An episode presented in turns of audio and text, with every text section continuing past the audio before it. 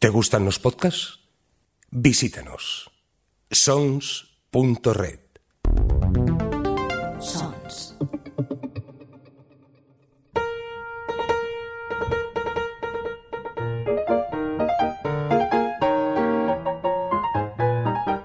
Librorum.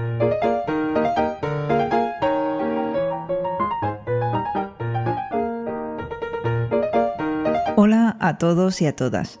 Soy Vanessa y os doy la bienvenida a un nuevo episodio de Librorum, el podcast en el que, de manera más o menos breve, os cuento lo que me han parecido algunas de mis últimas lecturas, sobre todo si me han gustado y siempre sin spoilers. En esta ocasión se trata de una recomendación entusiasta de una space opera divertida, de una novela de aventuras espaciales entretenidísima, eh, que tiene un aire antibelicista y de tono amable, que creo que os va a venir genial en los tiempos que corren y que además tiene unos personajes fascinantes y adorables.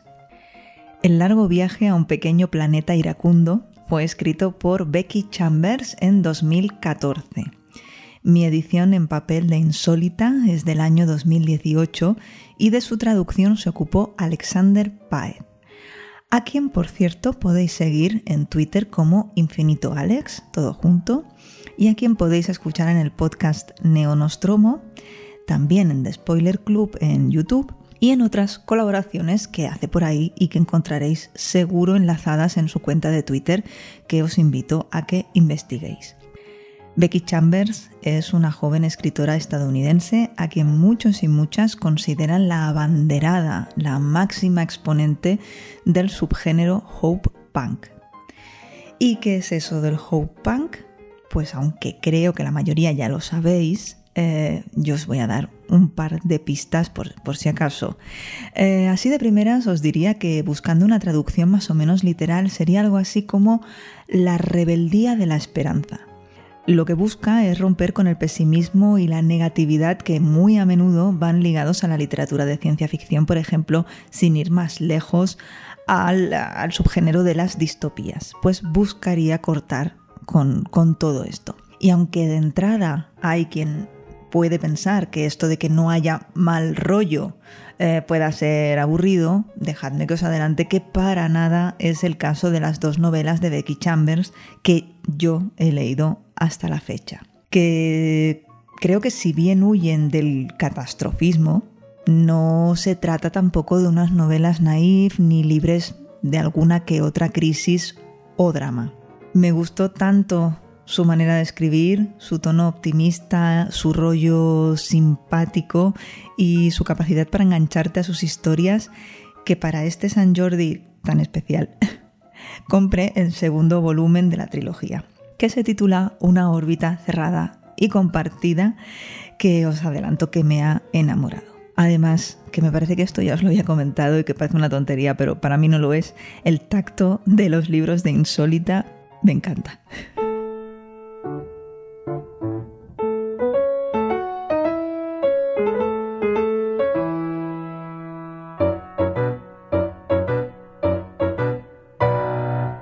Volviendo al largo viaje a un pequeño planeta iracundo, un título más largo me podía encontrar, estamos ante una novela de ciencia ficción, ya os he comentado que además es space opera y que además es hope punk.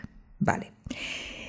Estamos entonces eh, ante una novela que transcurre en el espacio con alguna visita a algún, algún planeta, algún lugar remoto, en alguna galaxia de por ahí. Y estamos ante una novela en la que el número de diferentes especies extraterrestres eh, nos da una pista sobre la imaginación desbordada y desbordante de, de la amiga Chambers.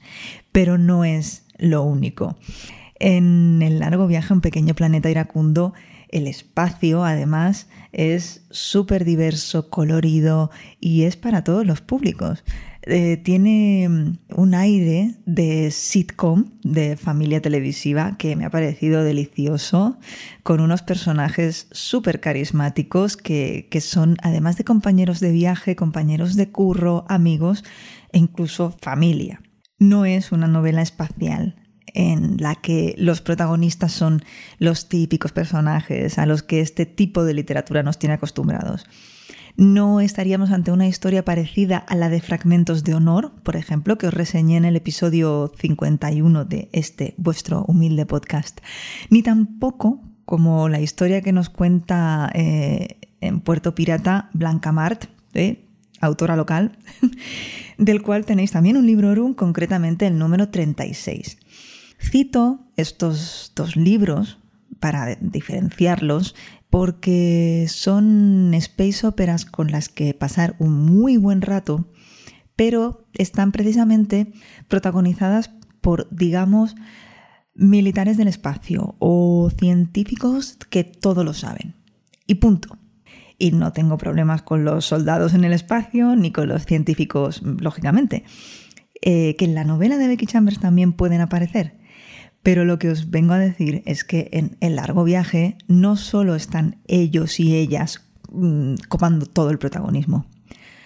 Aquí los protagonistas son unos currantes y la verdad es que no se me ocurre mejor manera de resumirlo. Eh, estamos ante una novela coral eh, cuyo punto de partida es la llegada de una, mm, digamos, auxiliar administrativa, algo así, a una nave tuneladora multiespecie que se dedica a hacer agujeros de gusano en el espacio. Becky Chambers. Yo me quito el sombrero y esto no ha hecho más que empezar. La nave tuneladora se llama Peregrina y esta administrativa es una humana de Marte y se llama Rosemary, que me parece un nombre súper, no sé, de los años 50 para una humana de Marte. Pero bueno, aquí empieza para nosotros y para ella eh, este viaje en el que vamos a, acompañarnos de una tripulación pues multicultural y muy diversa en toda la amplitud de, estos términos. El capitán de la nave es Ashby, otro humano nacido en el espacio, que recibe un encargo para tunelar en una zona un tanto conflictiva, en el área de un pequeño planeta habitado por una especie belicosa y, exacto, iracunda, de la que poco se sabe y lo poco que se sabe es eso, que son unos follonericos, los de Edraka. Además de humanos de diferentes procedencias, ya sean exodanos como Ashby o marcianos, como Rosemary. En la peregrina tenemos, por ejemplo, a una Andrisk. Se llama C6 y es la piloto y pertenece a un planeta cuyos habitantes son algo así como eh, reptiles con plumas. Pero no reptiles en plan serpientes, ¿no? Sino bípedos. Yo no sé, me la, me la imagino como una tiranosaurio pero más pequeña y obviamente con los bracitos más largos, eh, bueno, así como más proporcionada, ¿no? Todo el cuerpo proporcionado y tal. Eh, lógicamente, su cara, en mi imaginación, tira más hacia lo que podríamos considerar una cara humana, ¿no? Eh, y luego, claro, luego están las plumas, así como si fuesen una cabellera. Bueno, no me digáis que esto no, no es fascinante. Como fascinantes son, por ejemplo, Ohan. Ohan es o son un par cianat, un par. O sea, es un individuo formado por dos entidades, así que aunque tú estés viendo a, eso, un individuo, se refieren a él en plural. Eh, ahí, igual que en los momentos en los que hemos de hablar de personajes de género no binario o de género fluido, hemos de hacer especial mención al trabajo de Alex como traductor, que creo que lo ha salvado perfectamente bien. Que por cierto, algo que. Esto, esto ya es, bueno, territorio tontería. Algo que no le comenté a Alex, y la verdad que me estuve riendo un buen rato, fue que tuve una especie de cortocircuito en la cabeza con la función de, de Corbin, que es otro de los humanos de la nave. Eh, Corbin es algólogo. Y yo, claro, yo para mis adentros pues, estaba en plan, mira, un algólogo, un experto en algo como los todólogos que son expertos en todo, ¿no? Bueno, que no, que es el de las algas. Mira, de verdad qué tontería más grande. En fin, no me lo tengáis en cuenta, estamos viviendo una puñetera pandemia mundial. Bueno, no es mi intención alargarme con la descripción de los personajes, pero ahora que ya he empezado y por no dejar a nadie fuera, hay dos humanos más, aparte de Rosemary, Ashby y Corbin, que son algo así como el personal técnico de mantenimiento y que son personajes muy guays. Luego tenemos también al Dr. Chef, que es una criatura fascinante de una raza cuyo nombre ahora no recuerdo la verdad, que tiene así como varias extremidades de más, en fin, es súper raro, hace unos sonidos muy raros, no sé. Obviamente si lo comparamos con nosotros es raro, ¿no? Y que además es súper consciente eh, de que su especie va hacia la extinción, eh, además sin remedio, y esto pues da bastante penita, ¿no? Como él lo tiene aceptado y tal. Bueno. Ah, y para terminar, no me gustaría olvidarme de Lovelace o Lobby, que es la inteligencia artificial que no solo habita, sino que también gestiona y en ocasiones controla muchos de los procesos de la nave. Pues yo que sé, el soporte vital y, y mil historias más.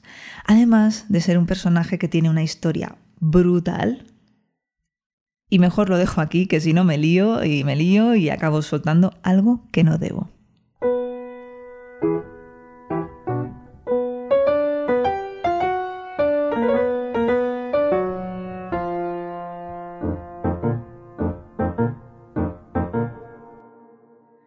Como veis, el hecho de que un grupo tan variopinto de personajes haya de convivir en una nave espacial que viaja buscando curro, que tienen que hacer sus paraditas para comprar material, en ocasiones incluso para visitar a familiares y amigos, pues da muchísimo de sí y da muchísima importancia a cómo son estos personajes y a cómo se relacionan entre sí, sobre todo.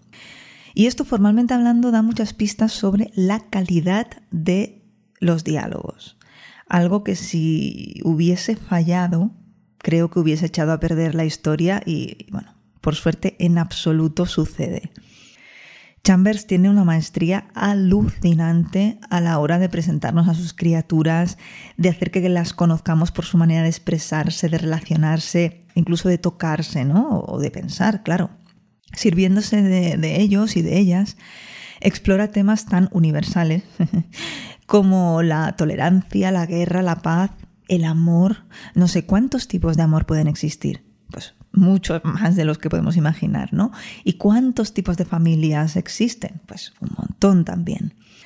Otro tema que ya hemos visto explorado en otras novelas a lo largo de décadas es el de la humanidad con la que se le dota a las inteligencias artificiales. Es decir, las tratamos como trataríamos a otro ser humano. En esta novela, dado que hay más especies, se habla de sentientes, de sentientes orgánicos, de sapientes, en fin. El vocabulario es extensísimo y es muy, muy interesante porque como buena obra de ciencia ficción nos amplía el marco mental, de, además de una manera bárbara. Y muy, muy interesante también me ha parecido la visión tan poco humanocentrista que nos transmite esta novela. Los humanos somos el último mono. No pan intended, o bueno, sí, pan intended, muy intended, la verdad. Somos el último mono. Somos los que han convertido su planeta en un montón de mierda. Los últimos en ser aceptados en la Confederación Galáctica por folloneros, porque somos tontísimos. Eh, creo que, por cierto, no he hablado aún del contexto temporal pero ya habréis imaginado que nos hemos ido muy lejos en el futuro. Eh, bueno, de hecho es que ni cuentan los años como lo hacemos nosotros siquiera.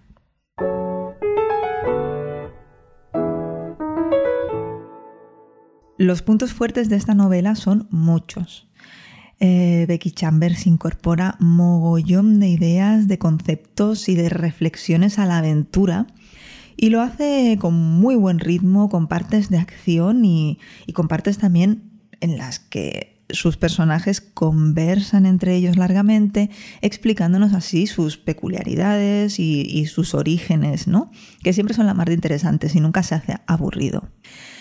El vasto universo que ha creado Chambers es alucinante. El llamado wall building es otro, otro más de los puntos fuertes de esta novela.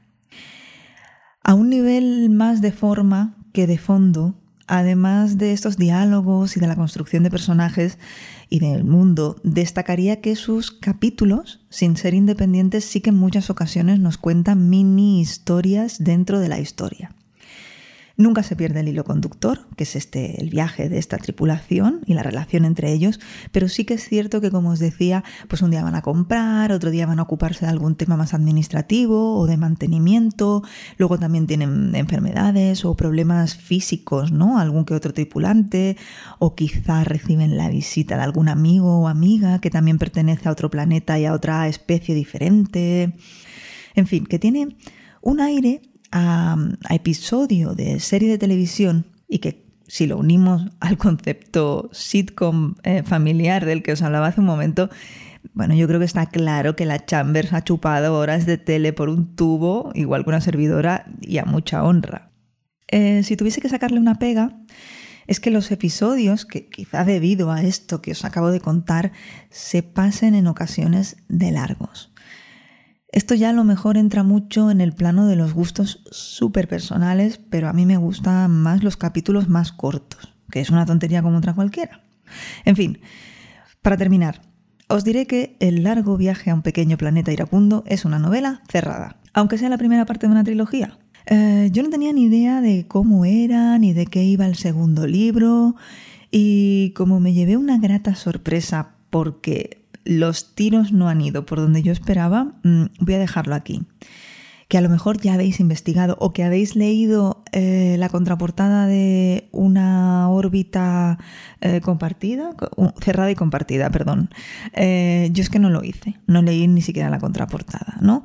Así que bueno, a lo mejor ya sabéis a lo que os enfrentáis, pues perfecto. Pero que si no, yo prefiero que os sorprendáis y, y que, bueno, que, que no sea por mi culpa si no es así.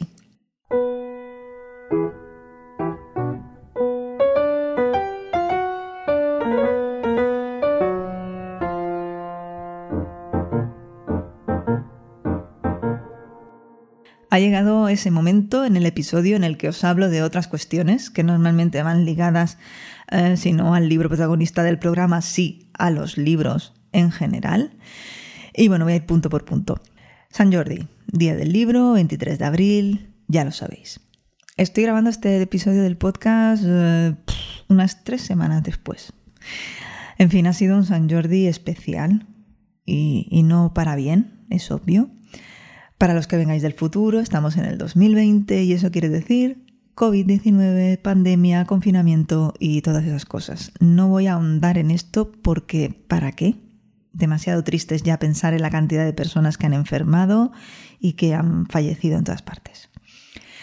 Pero lo que sí que os quería contar al respecto de, de, San Jordi, ¿no? Es que este año yo tenía asumido que para este día tan especial no iba a haber compra de libros.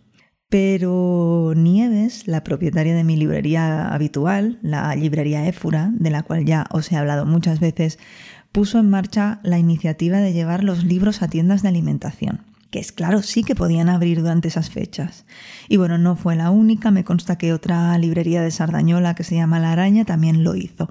Y no lo hicieron solo para, para San Jordi, también quiero decirlo que si querías comprarte un libro, pues podías ir a una tienda de alimentación y ahí te lo habían dejado. Y nada, bueno, que fue, fue una alegría, pues eso, cuando me dijo que uno de los negocios de alimentación en los que entregaba libros, pues era precisamente una panadería que está justo detrás de mi casa, pues me llevé un alegrón. Y pude comprar mis libros de San Jordi y recogerlos a la vez que recogía el delicioso pan de maíz que hacen en la panadería Canaletas que vaya espacios patrocinados sin patrocinios que me monto yo sola aquí.